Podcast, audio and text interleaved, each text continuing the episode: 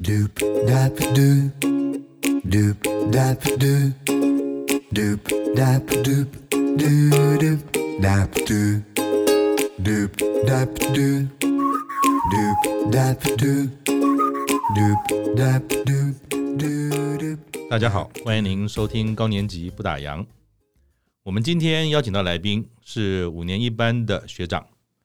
他有着三十年啊新闻工作的经验。他在五十五岁的时候就退休了。退休之后呢，他转了一个大弯。他在两年前啊成立了葛胖手作面包坊。那就让我们来欢迎葛胖手作面包坊的创办人葛传富，葛大哥。葛大哥您好。哎，你好，呃，听众朋友，大家好。那您上半场啊，我就我所知都是在媒体工作。是，那当然，我们说下半场两年前反而成了这个所谓的面包达人。那我是不是可以先跟您聊一聊、啊、您上半场这三十年啊新闻工作，它是一个怎么样的一个历程？呃，我民国七十七年的时候进入这个华视，嗯，呃，那时候是民主运动正萌芽的时候，嗯呃，我很记得我刚到华视的时候嗯是五二年群众运动，我刚去报道一个礼拜，所以台湾很多呃精彩的时刻你都见证了。是那个时候，呃，在立法院非常激烈的一个呃农民跟警察的冲突，嗯哦，所以我也经历在里面，嗯，我那时候看到直升机在盘旋在立法院上面拍摄，嗯呃，看到政报警察，看到宪兵，嗯那时候宪兵还是可以执勤的，哼，嗯哼，呃，然后我看到我们华视的摄影记者，嗯，被木棒 K 中，然后紧急送到对面台大急诊室。那时候台大急诊室是在救援、啊，在立法院的旁边那边旁边那边。对，然后送去的时候，我非常清楚的，我们访问了我们华视摄影记者，他头上都是血，嗯，然后他说他是无辜的，他只是在那边拍摄画面，刚好被打 到。对，所以呃那时候我就觉得说，哇，这个摄影记者是不是呃还有生命的危险在里面。对对，并不是我想象那样的。可是后来慢慢转弯，就觉得说，哦，这个呃工作好像非常有使命感。对，因为你对把很多社会的现况，或者说这些影像，都可以给给予给予大众来看看到。对，没错，都可以呃清楚的记录。所以那时候之后，嗯，我就跟这些群众运运动呃结下不解之缘，嗯哦，开始在那个呃野百合野百合是的学运是哦反核运动，是，然后还经历了我们的采访车被、嗯被民众 烧啊、起火球，我还在非常的清楚，嗯记忆非常深刻。那个时候我们因为我们那个摄影，我们的驾驶非常喜欢打保保龄球，是，那时候车子被翻过来的时候，我就远远看到火球。像好几颗那个保龄 球，咚咚咚，在行政院的前面嗯滚动着，嗯对，这样一滚动，也 滚动了三十年哦，这三十年就过去了。嗯。但是我知道说，其实您有很大一段时间是跟这个摄影记者的角色有关，是可是后来好像也做了一些职场上的这些转变啊。因为我想您在五十五岁退休，在三十年的这个新闻工作者的职场当中，从一个摄影记者的下一步再迈出去做调整的时候，那时候又是一个什么样的情境？要做一些职场上的改变？呃，其实我在华视工作了十二年，这十二年来都是呃担任摄影记记者的角色，嗯，哦，跑过呃社会呃社会路线，也跑过医药新闻，嗯，哦，最后跑了专题，嗯，然后后来呃在跑医药的时候，我我有一种很深刻的感觉，就是说，嗯，那时候狗仔进来了，苹果日报进来了，又是一个新时代的开始了。对对对所以呃，我们以前新闻学讲的重要性、临近性，嗯哦，我们那时候影剧新闻几乎是不跑的，嗯慢慢的我们当起了狗仔，嗯哦，我们那时候呃有有一种叫美食新闻的冲突，嗯，就是说有一派记者说，哎，美食新闻好像可以赚到收视率，对，应该要跑，嗯。正统新闻学新闻的人觉得说，这根本这旁门左道，根本不是新闻嘛，为什么要跑？就在采访会议，两派就就吵起来了。 是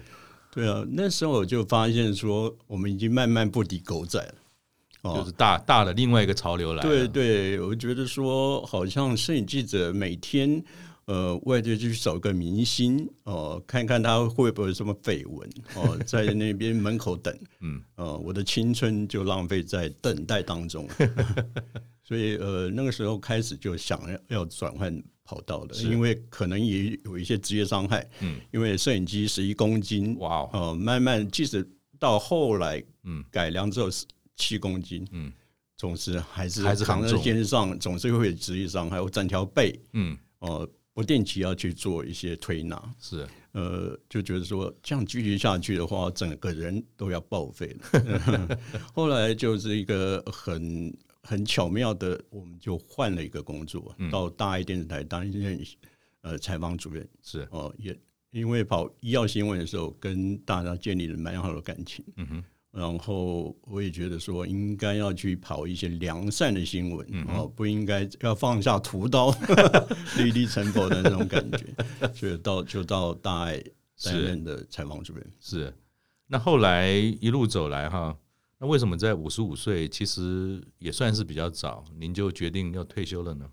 呃，其实呃，做新闻工作，我我我知道大在大爱大概呃后来还担任了十年的采访主任，哦之后就跑跑到公关这个领域了。哦哦，又是另外一个另外一个对转换，嗯对对对，大概有八年的时间，然后在慈济基金会、还有慈济医院，嗯，还有呃大爱台担任公关，呃，那时候跟一些记者都有保持很好的互动嗯哦，然后因为要发发新闻嘛，所以跟呃很多的记者朋友 再度见面的时候，我们是发稿的嗯呃提供者啊、哦给他们一些新闻，所以呃，因为过去培养的感情，所以让我们发稿都变得比较容易一点。是 嗯那五十五岁，其实又从新闻这么多的历练，然后从这个摄影记者转成到最后跟公关，照理说应该是怎么讲游刃有余啊。呃那对五十五岁，虽然就是说时间也蛮长的工作，那那是一个觉得说，有人说叫做瓶颈了、有人说那我还有一个梦想，是不是在那个时候你就跟梦想说我要去做呃这个面包达人了，还是说那个时候的退休，就说你在想什么而做的退休这个决定？对，其实很多人说五十五岁真的是太早了，嗯呃，可是那时候呃工作就正如正如你所说的遇到了瓶颈。什么是瓶颈？就我我们常常听大家讲瓶颈，什么是瓶颈？呃，我们的长官换了一个新的长官，哦，呃，可能你的工作上就会有些冲突哦，不同的看法。对不同的看法，嗯不同的看法，呃，对于我们而言，工作是非常辛苦，嗯，那那时候就燃起了不如归去的想法，是，对，可是呃，也跟家人讨论过，嗯因为最主要你还是要跟太太讨论嘛，你未来五十五岁之后，嗯，你要做些什么？那那时候那你是想清楚了才聊，还是说呃退休完这个退休申请书丢出去才回来跟老婆聊了？呃呃，还是有先讨论过了。嗯那他呃蛮赞同我的想法，他觉得说不快乐的话，你嗯就呃离开吧，哦。可是后来就想说，呃，想法是比较天真一点，嗯就说哦，开了一家船舶公司，哦，所以至不少是一开始就想做面包，没有，一开始还是想跟传播有一从些本关业系思考对是对，那时候完全还是完全不会做 面包，跟面包一点关系都没有。嗯对，所以呃，后来也接了几个案子，嗯呃，可是接了几个案子之后，好像就没有继续有下文了。那心里面会不会七上八下，好像跟你想的对不太一样？对，就第一年我就想抱持着呃，先带小孩、小朋友、太太出国玩嘛，就休息嘛，对，休息，充分的休息，嗯，然后第二年就开始无聊了， 接了一些案子嗯啊，可是案子就是有一个没一个。呃，后来太太喜欢做蛋糕，嗯，哦，她就哎、我觉得她做蛋糕还蛮有意思，嗯，我我就想说，那我也去呃烘焙教室学做面包好了。所以是跟太太自己有一个这样的兴趣，然后也让你觉得去去看看，是是是，然后我就在烘焙坊旁边都是一些欧巴桑，嗯呃，你也知道，平常一到五很少大男生会到烘焙坊去 做面包， 就只有一个大男生啊，嗯呃，没关系，我就想说我是抱持我来学习的，就开始从呃低筋、中筋、高筋开始认识，是以前完全不知道这三种面粉到底做什么作用嗯哼，哦，低筋做蛋糕，中筋做包子，嗯哦，我们现在的肉桂卷是用中筋做的，嗯哼，你高筋可能一般的面包是用高筋，嗯哼，还有法国面粉，嗯哦，法国面粉就是呃做法国面包的，嗯哼，呃，然后呃发酵时间加加多少水嗯啊、然后要让它发酵多久嗯哼，哦，都在那个时候开始慢慢呃有一有了一些接触，嗯哼，后来，哎，学着学着，我因为我去过好多个烘焙教室，嗯因为你不只学中式面包，嗯你要学欧包，嗯。对，这都是课程。那这些学习，那一开始是说是跟葛大嫂一起去的，没有后来没有会，是我自只己只有我自己去，他还他还在上班。哦，OK，嗯，他只是平常假日的时候在做兴趣。做蛋糕，兴趣做蛋糕。但是你是怎么样？就是说有个 feel 说，哎，我我我上一点学一点，然后从西方开始学，又开始学的跟中中方有关，所以会怎么样让你有感觉到说，哎，会越触越广？是时间太多，还是有这个什么 feel 让你觉得说，哎，好像有点名堂在里面？呃，其实新闻人有有一些敏锐的新闻笔啊，哦，然后那时候我就看到呃，东区嗯有一位苍蝇哥嗯哦，他做的肉桂卷嗯很有名，嗯，而且他只是一天只做二十四颗限量，限量，他叫做焦糖肉桂卷嗯嗯嗯，哦，那个颜色色泽，那卷起来那种，然后一一出炉那种香味，我看过那个媒体的报道 Yeah，我觉得说哇，这就是我未来的市场了，嗯因为我觉得说。他每天只是限量做二十四颗，嗯哼，不能够满足消费者，嗯哼，那表示说，呃，因为外面大大排长龙嘛，嗯哼，你总为求了一颗肉桂卷，嗯哼，我就想说，我就一样画葫芦，我也没有去跟他学，嗯我就在呃媒体上看过他的影片嗯哼，之后，我就开始自己是。自己煮焦糖，就像革国父革命时，对对对，呃，第十一次才成功。我煮焦糖煮了大概十几锅，嗯都煮糊了，嗯哼，因为那个呃焦糖肉桂卷的精华就在那个那那一盆焦糖。据说还不能拉，对不对？对，哦哇，你非常在行，嗯哼，它完全只要用呃。用手去那种锅子搅拌，这种摇晃，不只是纯手工，是纯细工。对对，因为焦糖，呃，你稍微煮过头，哦它有焦苦的味道，嗯所以你要呃濒临那个临界点嗯才熄火，嗯哼然后加入鲜奶油，嗯哼，对，那然后搅拌，然后之后倒在你的那个呃烤盘上面，嗯哼，然后再把肉桂卷好的肉桂卷放在上面，嗯哼，然后呃整个拿拿去烤，烤了之后拿出来之后倒扣，然后拿起来，哇，上面还有当然还有胡桃，后来我就把它取一个非常呃好的名字，我觉得叫做黏糊糊焦糖胡桃肉桂卷。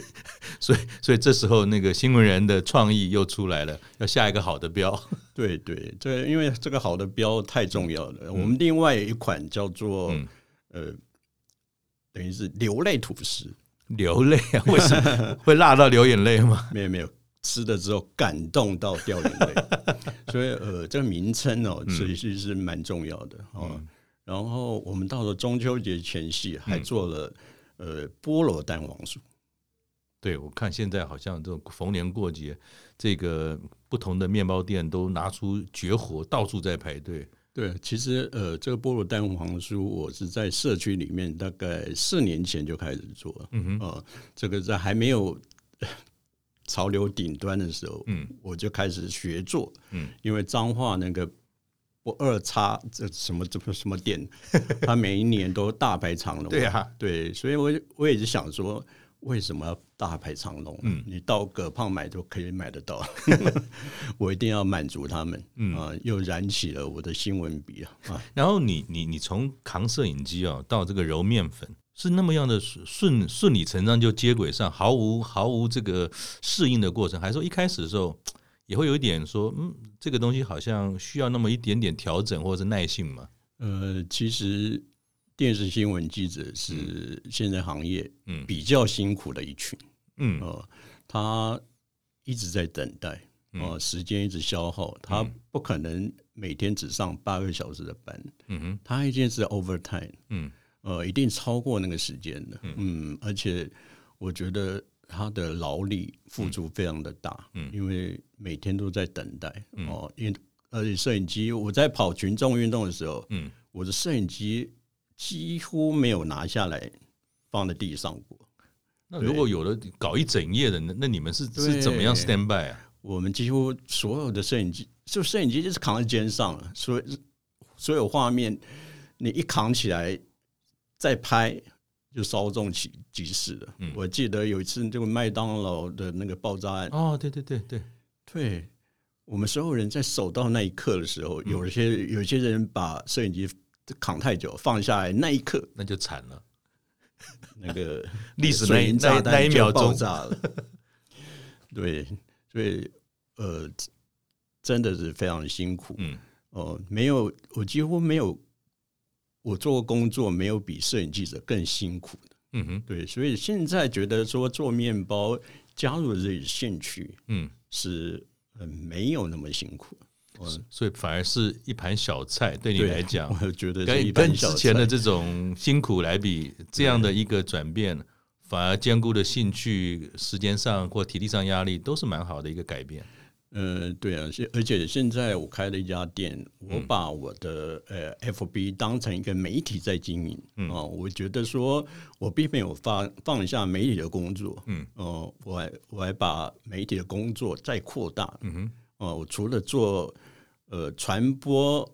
传播一些新闻之后，我传播的香味啊，哦 我经常说是透过广播把香味传给大家。嗯嗯啊、因为呃，我每次做肉桂卷的时候，嗯这周围的一些，就像我在我原来是在社区里面卖卖肉桂卷，是嗯，一开始我做肉桂卷的时候，隔壁邻居就已经闻到香味了，嗯他就说还好可不可以还好你不是做臭豆腐，没错没错，他就讲说可不可以卖我一颗，嗯我刚开始先请他吃一颗，嗯哇，他第二天又来了，说可不可以卖我？我就开始在社区做网网购的工作。嗯哼嗯，就基隆这，那因为我家住基隆嘛，只要基隆满五百块的嗯。订购，嗯我就送。那那这个部分啊，想请教一下葛大哥哈，从您开始接触到这个嗯所谓面包啦、烘焙，有部分是兴趣，然后您又从新闻鼻闻到了好像有市场的机会，从邻居说，哎，有没有什么面包要出炉？就是你怎么开始走向销售，然后又怎么样陆续的去改变您的过程呢？呃，其实现在有 FB，我觉得嗯我是经、一开始是邻居给我的鼓励哦，嗯，那我觉得这个东西好像是呃，有一些人品尝过，觉得可以卖，所以其实你并原来并没有说决定就是跨出去做销售，而是邻居的这个鼓励跟询问激发了吗？呃，一方面是因为呃太太做的那个蛋糕嘛，嗯她做的那个叫老老奶奶柠檬蛋糕是，哦，因为在英国很多老奶奶呃他们在柠檬收成的时候嗯非常大方，就把柠檬挤的很多，跟糖霜一 起挤，然后撒在那个蛋糕上好面，过瘾。对，就叫老老奶奶柠檬蛋糕，对对对，所以呃，它这个柠檬的酸味还跟糖嗯融合在一起，嗯然后撒在那个蛋糕上面。嗯哼呃，这一个蛋糕在呃网络上也卖了一阵子。哦是哦，对对，我是搭了我太太的便车嗯哦，后来她她因为工作太忙了，是她不做了，然后开始换我的肉桂卷。哼嗯哦、所以呃那时候在家里嘛，嗯我只要是你满五百块，在基隆范围里之内，嗯我都送。嗯就慢慢打开了知名度。嗯哼后来是因为在木栅有一位导演朋友，嗯他的房子空下来了，嗯他就问我说有没有兴趣哦，他的房子可以呃比较低价租给我，嗯我就开始想说，哎，不能光只卖肉桂卷吧，嗯不能光只卖面包吧。嗯然后后来我就去学做学冲咖啡，考证照，嗯，S SCA 的证照，就是美国的那个咖啡协会哦的证照。呃，因为他在网络上考试，所以在装潢的那几个月，我也开始跟我的外甥，他是面包师傅，嗯我们两个刚他刚好他从大陆回来，嗯不想再回去大陆，嗯然后他说，我就跟他讲说，我们两个一起来经营那个面包店，是所以我们两位就开始去学冲泡咖啡了。嗯，啊，刚好碰到一个咖啡老师，嗯他跟我讲说，你只卖咖啡的话，你未来这家店可能经营不下去，嗯哼你一定要有其他的产品。嗯那当然，我们就做有面包嘛。嗯哼他说这两样也可能不能维持你的呃生存，嗯最好有一个餐，嗯，所以我们后来因为我本身也喜欢做菜，嗯，我们就开始研究了早午餐，所以其实创业的过程，它是一连串的变动、学习跟决策，而不是说就是这么简单，好像有一拿一两样拿手的绝活、肉桂卷等等，就可以这样子让所谓这个您的经营可以持续下去。呃，对啊，这个经营在呃疫情的时候接受考验，嗯、哦，对你呃在疫情的当中啊，嗯，我我们非常庆幸这个咖这位咖啡老师给我们的意意见，嗯因为呃那时候餐完全不行，不能够进来嗯，哦。可是我们的肉桂卷卖的非常好，是，呃，他打电话来说我要几个肉桂卷，嗯什么口味的，就是货出得去，人不对一定要来。对对对，就是他们到了之后马上拿走，嗯到了之后马上拿拿走，嗯因为那一阵子我们也是每天大概卖一百颗手做的肉桂卷，嗯哼，所以呃，这刚好可以支持到我们的房租，嗯哼，所以那时那一阵子有很多店都关门大吉了，嗯可是呃，我们还可以撑过来，表示我们那时候的呃决策，还有一些呃呃咖啡老师给我们的意见，我们采纳之后，我们得到到最后在最艰难的时候，我们生存下来了。那一路走来啊，尤其说呃，其实，在我们家那附近有很多社区里面的小店，其实这一阵子有不少人就收了。嗯，那您在过去这创业的这这两年多，刚好有有有蛮长一段时间是跟疫情有关的。那你自己一路走来，有没有任何时候会觉得说，哇，好累，那个好像这个部分就改变或是结束？有没有任何时候想过打退堂鼓？呃，其实这家店带来带给我很多的快乐。嗯，哦怎么说呢？呃，因为我在我是世新大学毕业的，是，我在世新呃也教过五年的书，嗯所以呃，在世新大学的这一块，呃，变成我很大的客源嗯哦、不管是从校长、副校长，嗯很多系主任、老师都认识我。嗯现在呃，因为跟世新大学的学生也在做一些接触，他们很多的活动，葛胖也做一些赞助，嗯是，所以呃，在世新大学而言，我们呃已经很有的知名度了。嗯哼，呃，我们就打了我们是世新人，世新人的家。嗯我们是媒体人的家，嗯然后考试院的国家考场，嗯每个礼拜六日会有一些考试。当然，疫情那那段期间没有考试，嗯嗯可是疫情过后，每个礼拜六日就赶着要把考试考完，嗯哼。所以这些客源就变成我们也是国家考场的家，嗯因为他们除了便买便当之外，嗯他们陪考的家属，嗯哼还有呃那些考生都中午可以在我们的店里面用早午餐，嗯哼，就是变得很我们很大的客源，嗯哼，所以呃变成说呃我们这边有有很多的媒体人会到我们店里面，呃以前我们呃也跟一些剧组有一些联系，很多是嗯演员也是我们的朋友，是。所以他们也会常常到我们店打卡。所以经你们这么一说，其实葛胖面包房不是只有一个面包店的概念，它可能会是有些人的家，它也可能是一些考试人的所谓诶解决三餐的地方，怎么样能够在面包之外再让它赋予更多的生命跟意义，也是您目前在面对很挑战的经营的时候读到的地方嘛？没错，呃，这个最近它也变成自闭儿家长的家，哦，怎么说呢？呃，因为我也上过一些广播节目，还有一些电视节目。嗯呃，我不会员，我有一个小孩，呃，是我的大儿子，现在的国二，嗯，他叫婷婷，是呃，他是轻度自闭症，嗯呃，从小大概他都不善言辞，到了五岁的时候才发现，嗯哼，其实这个已经过了早疗，嗯，呃，然后我的岳父一直在用闽南语跟我讲说，大大家给卡板提，哎，我错，他就说，哎，长大就好了嘛，你不用去理他。嗯后来可是后来那个呃幼儿园的老师就就觉得不对劲了，嗯，就叫我请我们带去，我们就带去台大医院是做检查，是是做那个量呃呃做量量表。对，呃，后来检查之后，他确的确是呃是有自闭症的倾向，嗯，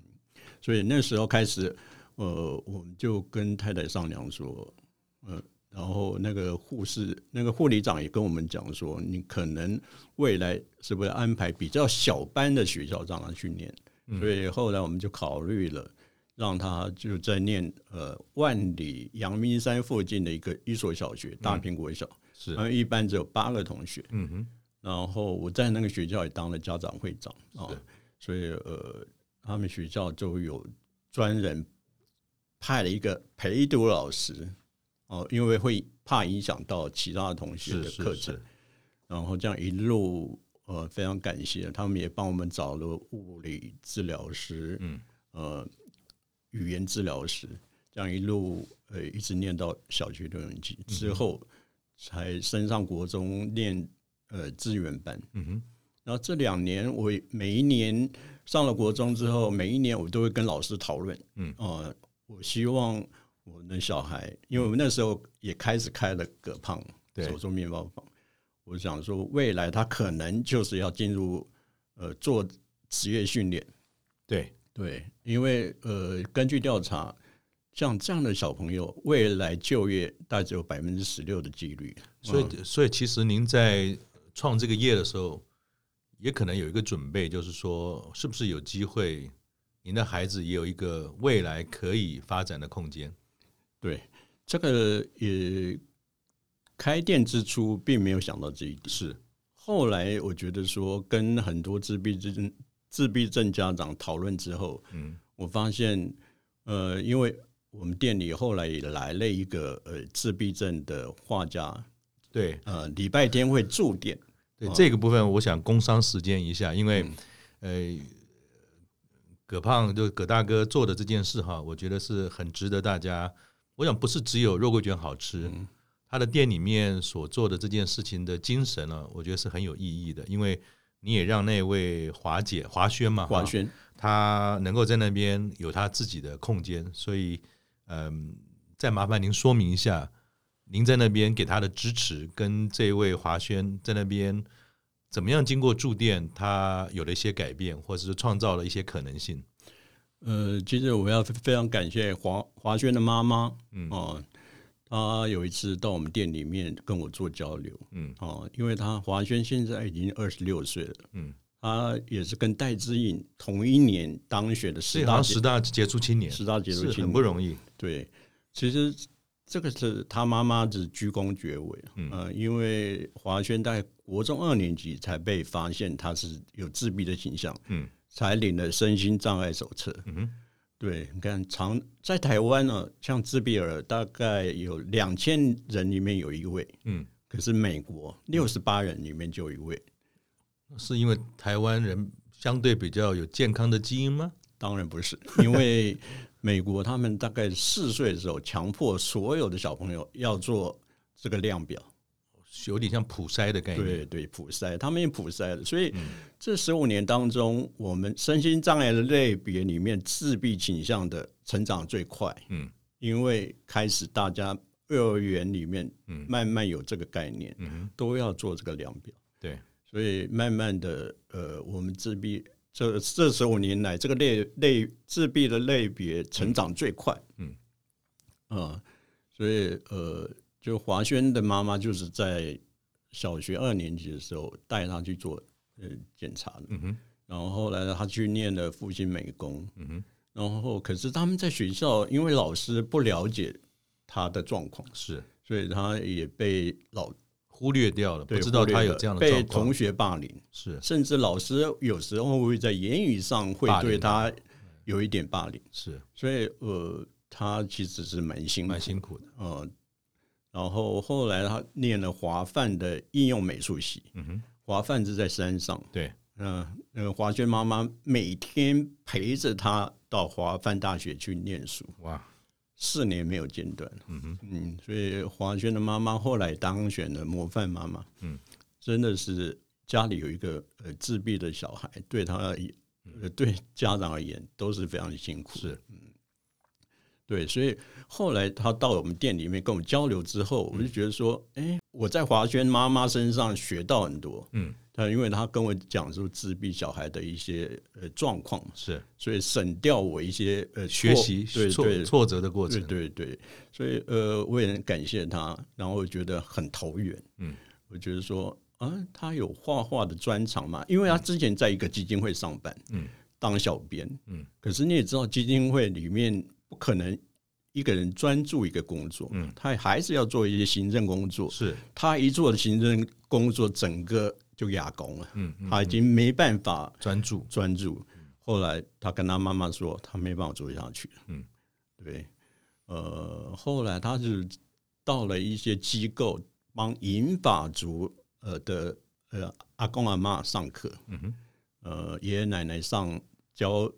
做一些画画嗯画画画。呃，可是当这个收入真的有限，是，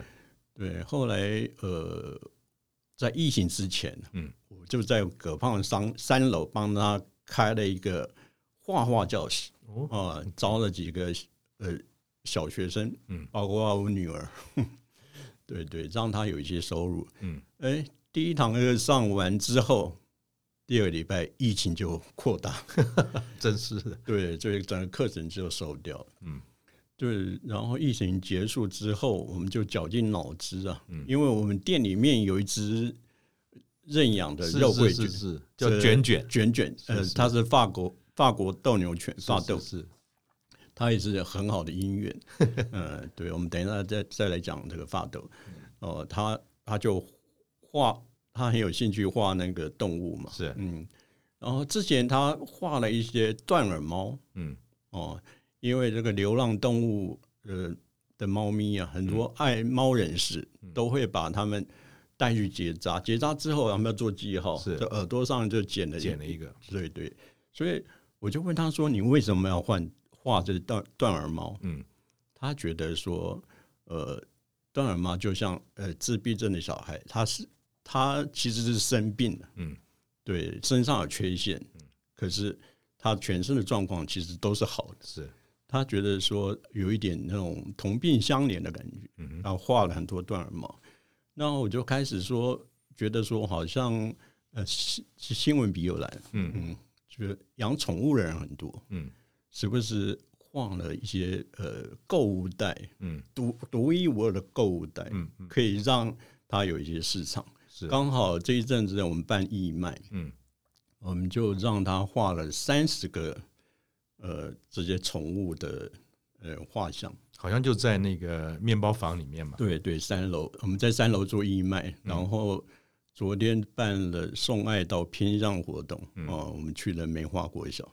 也送给泰雅族的小朋友，所以你这么忙还有时间做那么 多事，因为刚好是周一休假了，是是我们周一就呃特别安排，这是在筹划了一阵子，嗯呃，每年圣诞节都会做一次，之前都会做一嗯次。去年是因为疫情的关系，啊，今年是做第二年，是，开店三开店两年做了两次，嗯，对，我觉得做善事为乐， 这这很非常快乐的，嗯对啊，所以呃，所以他在那边也找到了新的舞台，对，然后对也很开心，对我我我觉得要一直延续下去，嗯因为最近还是有很多人把照片传来，要请华兄画。他忙得嗯 过来对，吗，因为这个义卖已经结束了，是可是我们接下来接下来要辅导辅导就业，是是嗯是，希望他未来能够靠这个技能，嗯能够让他呃磨身。嗯哼。那请教一下葛大哥哈，嗯，我知道您都非常有创意，刚才讲说这个很多有趣的肉桂卷的名字，还有那个会流眼泪的面包。呃，我们录音的这一这一阵子刚好就是快年底嘛，是圣诞节了，或者是新年了。那我们也工商时间一下，这段时间有没有什么您在店里面呃主打的，然后让大家不去吃都会觉得很遗憾的这样的一个创意的这个作品呢？嗯，其实我们肉桂卷有十二种口味， 十二种啊然后最近研发研发到第十三种口味，哦，是什么？能不能够哎就？它非常符合这个圣诞气息的口味。嗯，呃，它叫呃瑞典扭结肉桂卷。瑞典扭结就是扭麻花那个扭结，对对，对，他把把它扭成像扭结一样的那种嗯，形状，嗯嗯嗯然后上面撒了，里面有核桃，嗯上面撒了一些呃糖粉，嗯就很像下雪，像北国下雪的那种感觉，嗯嗯然后上面又插了圣诞快乐，嗯嗯，哇，那种感觉就很像呃，真的很符合圣诞面包的概念，肉桂卷的圣诞面 包嗯嗯你也知道，呃，肉桂卷是瑞典人那边最风行嘛。嗯嗯，嗯，对对啊，今每一年十月四号是他们的肉桂卷节，哦，还有一个肉桂卷哦结，，对对，他们的销量非常的大，几乎每个嗯一个人每天要吃三颗，平均起来。那 就等于是亚洲人可能吃吃呃吃那个馒头吃包子的那种感觉，对，因为呃，他们生长在非常寒冷的地方，然后呃需要一些热量，嗯然后呃也过得比较忧郁，嗯需要吃一些甜的。嗯然后我一直觉得肉桂卷可以治疗忧郁症，嗯、因为吃的甜点你会快乐，嗯配上咖啡，下午来一杯咖啡，配上肉桂卷，嗯哼。你就觉得一天好像很快就过去了。那我们知道，通常啊， 面包嘛都是说吃新鲜，吃新鲜。您的面包坊啊，要吃最新鲜的肉桂卷，应该几点钟去那边抢比较好？不想抢，去 去去享用会比较好啊。呃，我们一般大概十点半出炉，哦，十点半，对，十点半之后都是一个好时间了、因为可是，一般大概三下午三点就卖光了。哦我因为最近可能呃有上一期 节目，呃大家可能呃就想说早一点去买，好的。那您创业到现在有一段时间了哈，那也随着一开始在这个邻居来问购买，然后也慢慢的加入各种不同的元素，加上这个餐呃餐饮啦，加上咖啡啊等等，在你自己的心中啊，对于葛胖面包坊有没有一个下一步想要做的事情？希望葛胖面包坊会长成什么样？有这样的一个想法吗？嗯，其实我很希望做公益这一块啊，嗯呃，因为昨天我们才去呃送爱到偏乡是啊，到梅花国小去送爱。嗯我觉得呃，昨天让我非常感动，就是梅花国小的校长，嗯呃，他在台上致辞，嗯呃，讲了一段让我的眼泪快流下来的一段话，嗯，因为呃，那那那边是都是泰雅族的小朋友，是呃，很多是隔代教养，因为他的爸爸妈妈都要到外面去工作，对，然后呃，寒暑假尤其是呃，在学校有营养午餐可以吃，嗯，然后回家之后就没有东西吃，嗯，呃，所以校长都会把午餐多打一些给他们带回去，嗯嗯，然后他在台上讲说，呃，当你在呃无助的时候，你要想到说，呃，有很多人爱着你，还记挂着，对。对，他们都会送一些礼物给你，啊嗯。 那我就觉得非常感动。因为它不再只是一个单纯的面包而已，因为它送出的不是只有美味，包含心意跟温暖，都会是一种让人家难以忘怀、忘怀在心中的温暖。对啊，那个何校长真的是非常有爱，他在监视上已经呃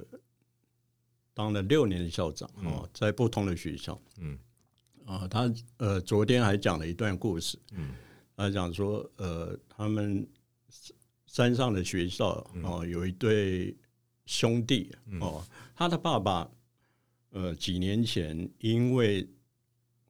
对他那个哥哥啊，嗯几年前看亲眼看到他爸爸嗯拿拿一把刀嗯，捅了一个人。哎呦，对，让他这个身心受创啊。是后来他爸爸去去坐牢了。是，那这几年他一直在做心理的辅导，嗯啊，因为他那个创伤症候群太大了，嗯因为亲眼看到那个画面嘛，嗯，所以这几年他画画全部都是红色。哎呦，对，所以他经过好几年的治疗，嗯，才慢慢的恢复。然后前一阵子，前几天，嗯他他爸爸喝了酒，嗯载了他们兄弟两个，嗯然后哥哥就他哥他的那个大的那个小孩有绑安全带，他弟弟没有绑安全带，嗯，他们就开一开就坠落到山谷，我天哪，对，然后消防那个救护车来了，嗯哼，然后他那个哥哥说跟那个呃救护人员讲说是，你赶快救救弟弟，嗯不要救爸爸，嗯，你猜为什么？你他说他要把他爸爸杀了。嗯对，对，因为他爸爸喝了酒，还载了他们要回去做这件对事情，做这件事情。嗯哼，他之前那个怨恨嗯又开始燃起。嗯对，所以呃，像这样的小朋友真的非常需要爱。嗯哼，呃，我们在送给他们呃冬衣嗯、围巾、嗯还有面包的同时，嗯哼，我们真的希望把我们那一份爱是传递给他们，让他们知道说，他们时时刻刻都有被爱的那种感觉。所以葛大哥的面包坊其实就像我刚才提的，不只是美味，是心意。所以大家如果也有机会，呃，在我们这个呃资讯页上面也有很多介绍葛大哥的这个面包坊，不管是店面等等，我想最主要的还是那份心意。如果大家也有机会，或许葛大哥在陆陆续续的一些活动，大家都可以来参与嘛，啊。那我想最后哈，就是葛大哥从中年这样的一个改变，五十五岁退休。我记得刚开始你讲说，呃，退休其实有个原有有个要素或者一个原因是，当时职场上有位主管有些看法想法不一样，所谓的瓶颈嘛。我这样听起来，我们说一生人的一生要有贵人了、我倒觉得 那一位好像是是您的贵人，因为如果没有那一个，嗯，怎么讲所谓的瓶颈好了，我们说柳暗花明又一村嘛，好像没有那个暗，就不容易看到今天的明，包含呃您呃做了美食，然后包含给自闭症的孩子他们有不同的机会，包含自己小孩婷婷的成长。再加上一路走来，您跟这个偏乡这些孩子的关系，我我我最后就是想请教你哈，嗯，中年转业其实不是件容易的事。那我也知道说您在不同的场合，其实一直从一个过来人的心情啊，跟经验提醒很多新闻的后辈。那我也想最后麻烦您说，中年的改变，还有在一个新闻的岗头呃岗位上努力的人，有没有些您的分享想要告诉他们？嗯，其实佛法上面有讲说，呃，逆境真上缘。我真的非常感谢当时那位主管，嗯，其实我们还是好朋友了。是，就是那个那个 moment，呃，可能我我我没有走过来，嗯，可是我要奉劝大家说，呃，因为我是五十五岁届龄退休，哦，嗯就是因为我是就职，哦，那个时候可以在我工作满十五年，五十五岁可以退休，嗯哼，呃，现在在职场四十五岁到五十五五十五十五岁或者到六十五岁这个阶段的朋友，我是觉得说，